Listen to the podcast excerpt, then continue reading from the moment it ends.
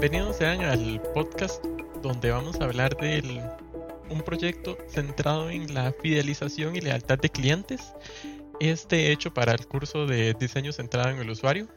Primeramente para este proyecto se eligió el portal eMatrícula, el cual es el aplicativo web que utiliza la Universidad de Costa Rica. Algunos de los servicios que presta son prematrícula, matrícula, retiro de cursos, visualización de horario, en general, administración de la matrícula de los cursos, adicionalmente ver algunos datos como historial académico. Como primera etapa nos encontramos entender el contexto de uso. Para eso se realizaron dos métodos. En primer lugar, se realizó una entrevista con un usuario. Y esta entrevista consistió en una serie de preguntas que se le hicieron al usuario, se realizó de manera remota. En esta entrevista se obtuvieron mucha información que fue de gran utilidad para las siguientes etapas. Se notan algunos de los problemas, por ejemplo, que esta, este aplicativo web, a pesar de ser un aplicativo web que se utiliza casi que todos los semestres en los que se tiene que matricular un curso en la Universidad de Costa Rica, es un aplicativo web que se utiliza simplemente por su obligatoriedad. Mencionaba el usuario que solamente lo menciona por, por este hecho y por la exclusividad de sus servicios, ya que solamente se pueden matricular cursos en este aplicativo web, no en ninguno otro. Sin embargo, es un aplicativo que tiene una brecha de aprendizaje algo difícil y esto se ha evidenciado porque, como nos mencionaba el usuario, al inicio, cuando entró a la universidad, incluso se le tuvo que explicar eh, por parte de la universidad cómo utilizarlo para que no hubieran equivocaciones, lo cual habla de un diseño pobre, un diseño poco eficiente que no es autoexplicativo.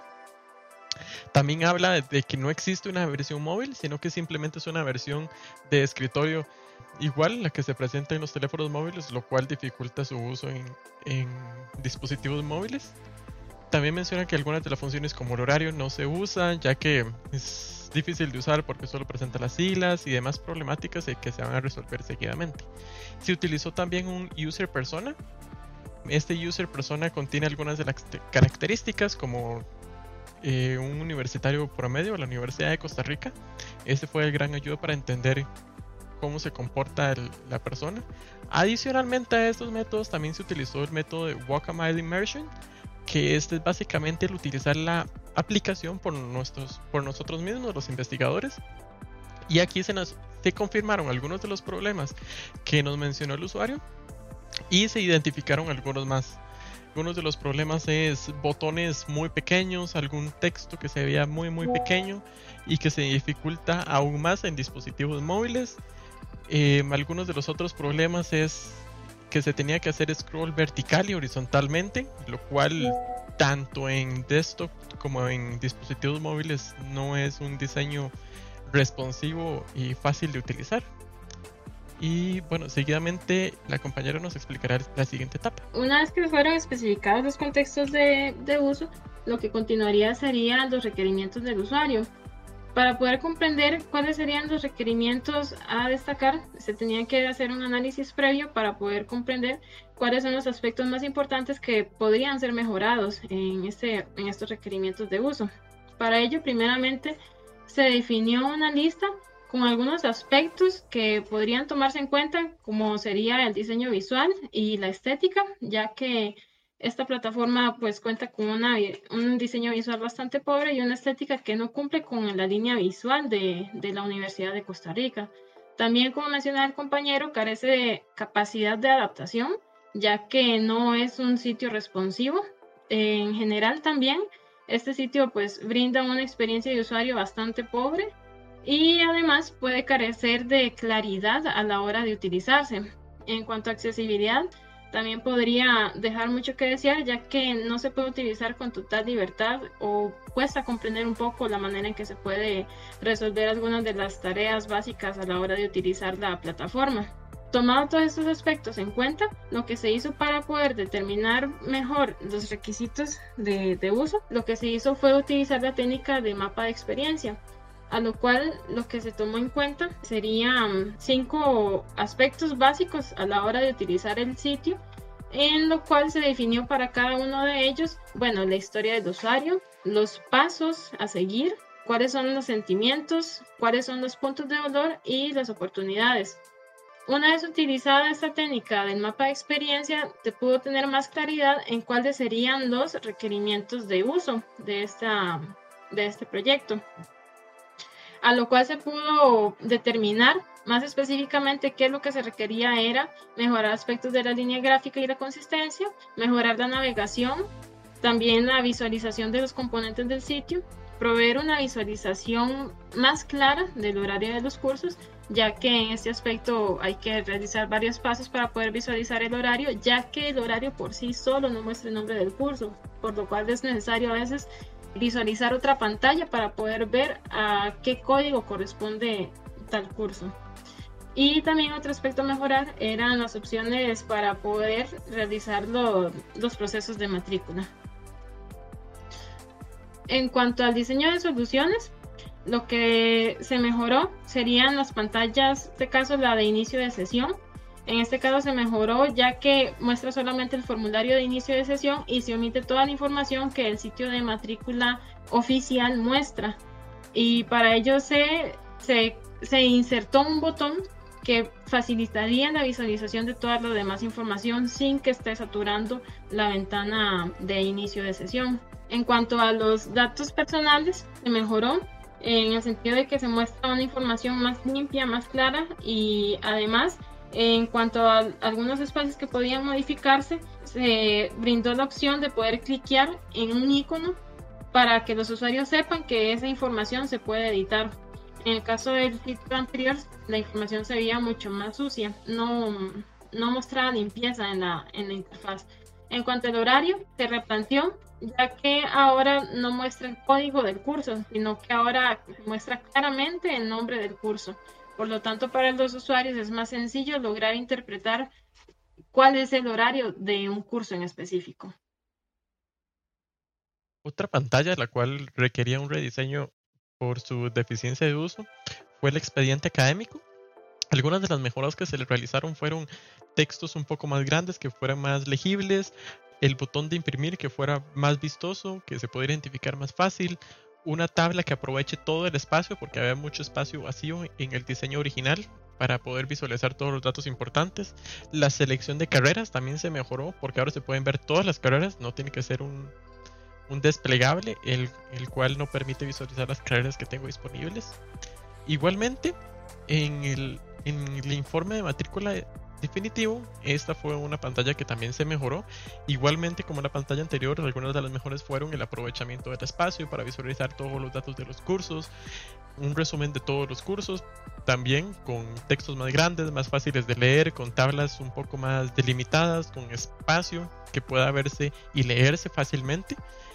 Seguidamente en la pantalla de matrícula, esta fue otra que se mejoró. Igualmente se mejoraron el espacio de las tablas, el tamaño de los textos y adicionalmente se cambió el modo en el que se matricula un curso, ya que en el nuevo diseño ahora muestra un botón de matricular y una vez se matricula dice matriculado y se continúa a otra pantalla la cual confirma cuáles fueron los cursos a matricular y seguidamente, después de confirmar, la pantalla le va a dar un mensaje de que la matrícula fue tramitada. En lugar de presentar todo en una sola pantalla, lo cual esto puede saturar al usuario y confundirlo. Finalmente, otro aspecto en cuanto al, al, diseño fue que se replanteó también la barra de navegación, lo cual ahora se hace más amigable porque ya no tiene tantos ítems como se mostraba anteriormente, sino que el menú se subdividió en subítems lo cual facilita mucho más la, experiencia del usuario. Una vez se concluyó este prototipo con todas las pantallas mencionadas, se continuó con la última etapa, que es evaluar contra los requerimientos de usuario. En esta etapa, bueno, como primer método se utilizó el método de First Click Testing. Este consiste en que se le presenta el diseño al usuario y se le da una tarea. Y el usuario tiene que indicarnos dónde cliquearía según la tarea dada. Entonces, esto nos va a dar información muy útil respecto a qué tan autoexplicativo es el diseño, qué tanto le indica al usuario dónde se puede realizar cada una de las acciones que se le va a dar y además cómo puede navegar a través de, del sitio. Algunos de los hallazgos que se obtuvieron aquí es que el diseño nuevo fue muy eficaz porque en la mayoría de las ocasiones diseño fue exitoso, cliquearon en, las secciones que se tenía previsto, en las secciones diseñadas para la tarea que se le indicó al usuario. Sin embargo, algunas de las mejoras que se podrían tener en cuenta para otra iteración según esta prueba fue que algunos de los usuarios se les indicó que hicieran algo en determinada pantalla, se les presentaba esta pantalla, pero no se eh, daban cuenta de inmediato que ya estaban en esa pantalla y que tenían que interactuar con algo de esa pantalla. Entonces lo que hicieron fue ir a la barra de navegación e intentar ir a esa pantalla. Entonces no tuvieron un claro que ya estaban en esa pantalla. Lo cual se podría mejorar para hacer un poco más claro que ya están en esa pantalla. Sin embargo, estos fueron algunos de los problemas más graves. Quizás se podría mencionar que al momento de cambiar contraseña algunos usuarios fueron a la sección de datos personales en lugar de la sección de perfil, lo cual se puede mejorar fácilmente. Eh, pero en general fue una prueba exitosa. Otra de las pruebas que se realizó fue la prueba de guerrilla. Para esta prueba se reclutaron usuarios, cinco usuarios en total, y bueno, previo a realizar las pruebas oficialmente con los usuarios, se plantearon algunas tareas para poder tener de forma más específica cuáles tareas se les podrían plantear a los usuarios para poder probar el prototipo. Al resolver algunas de estas tareas, la mayoría de los usuarios pudieron resolverlas sin problema. Eh, como por ejemplo, se les solicitó utilizar la barra de navegación, encontrar alguna opción en específica, a lo cual ellos no tuvieron mucho problema.